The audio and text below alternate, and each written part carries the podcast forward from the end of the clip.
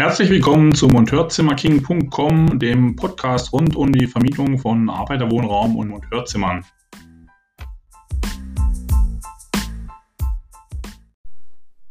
Herzlich willkommen bei Monteurzimmerking.com, dem Kanal rund um die temporäre Vermietung von Wohnraum an Arbeiter und Monteure. Heute erkläre ich euch, wieso ihr am besten kein Frühstück anbieten solltet und wie ihr es deklariert, wenn ihr es eben doch anbieten wollt.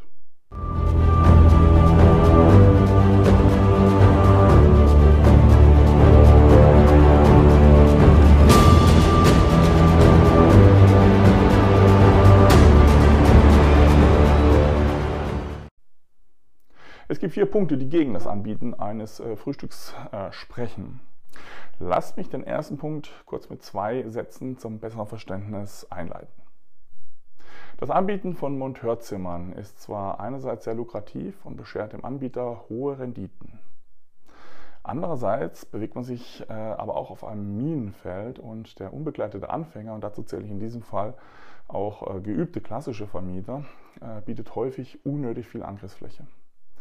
Und ähm, ist man beispielsweise wegen wiederholter Ruhestörungen erstmal ins Visier der Nachbarschaft und in der Folge dann auch ins Visier der Behörden gekommen, spielt die Behörde eine sehr mächtige Karte aus, nämlich die des Baurechts in Form einer Nutzungsänderung und damit zusammenhängend äh, die des Brandschutzes. Was hat das Frühstück in einer Monteurunterkunft mit dem Baurecht zu tun und wieso ähm, ein Frühstück oder ein Frühstücksangebot gegen mich wirken kann, im schlimmsten Fall sogar die Schließung bedeutet bzw. Nutzungsuntersagung äh, bedeuten kann, will ich euch jetzt hier kurz erklären.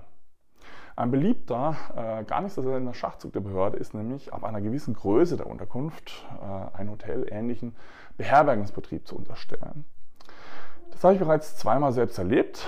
Ähm, das wiederum hat zur Folge, dass eine Nutzungsänderung erforderlich ist, die in aller Regel auch scharfe brandschutzrechtliche Auflagen nach sich zieht, die entweder baulich gar nicht umzusetzen sind oder, oder aber zumindest unsagbar viel Geld kosten und deswegen in der Praxis ausscheiden. Das alles geht, wie gesagt, aber nur, wenn ihr tatsächlich einen Beherbergungsbetrieb betreibt. Und jetzt kommt das Frühstück wiederum ins Spiel, weil für die Beurteilung diverse Anhaltspunkte geprüft werden, die auf einen hotelähnlichen Betrieb eben schließen lassen oder halt auch nicht. Und das Frühstück gehört neben anderen Leistungen, wie beispielsweise der regelmäßigen Zwischenreinigung, dem Wäscheservice, Hol- und Bringdiensten und anderen Leistungen eben dazu. Der erste und wichtigste Punkt, der gegen ein Frühstück spricht, ist damit die unterstellte Nähe zum Beherbergungsbetrieb. Wenn ihr damit kein Problem haben solltet, weil ihr im Beherbergungsbetrieb seid, ist es natürlich obsolet. Der zweite Punkt, der Anfängern häufig auch nicht geläufig ist, ist, dass ein Frühstück steuerrechtlich betrachtet ein sogenannter geldwerter Vorteil ist, der beim Finanzamt angegeben und versteuert werden muss.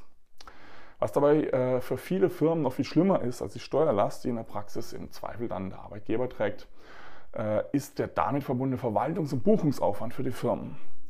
Da ist das Anbieten eines Frühstücks, zumindest wenn es äh, auf der Rechnung als solches ausgewiesen ist, eher ein Punkt, der eine Buchung äh, deines Angebots verhindert, als äh, die Buchung zu fördern.